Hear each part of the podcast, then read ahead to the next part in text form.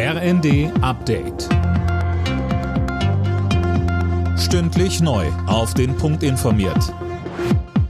Ich bin Silas Quiring. Guten Morgen. In der Frage, ob man sich die vierte Corona-Impfung holen sollte oder nicht, brauchen nicht nur über 70-Jährige und Risikopatienten eine klare Empfehlung. Auch die Jüngeren wollen wissen, was sie machen sollen. Das sagt Gesundheitsminister Lauterbach in den Funke-Zeitungen. Er fordert klare Empfehlungen für sämtliche Altersgruppen. Außerdem erwartet er für den Frühherbst vier neue Impfstoffe von BioNTech und Moderna. Sie sollen an die neuen Varianten angepasst sein. Die internationale Atomenergiebehörde zeigt sich alarmiert wegen der Angriffe auf das ukrainische Atomkraftwerk Saporischia. Behördenchef Grossi dringt auf einen Zugang zu dem Werk. Er will sich ein Bild vom Zustand machen.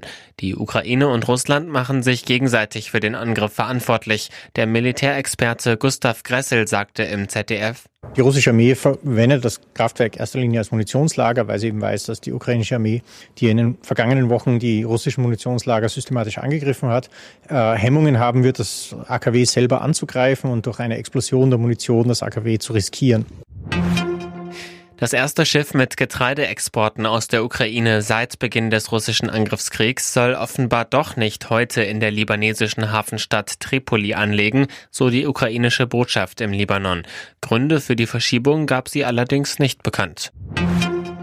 Am ersten Spieltag der Fußball-Bundesliga hat Borussia Dortmund einen 1 zu 0 Sieg gegen Bayer Leverkusen eingefahren. Im Berlin-Derby setzte sich Union mit 3 zu 1 gegen Hertha BSC durch.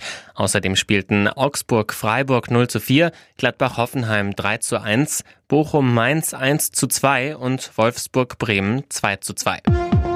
Alle Nachrichten auf rnd.de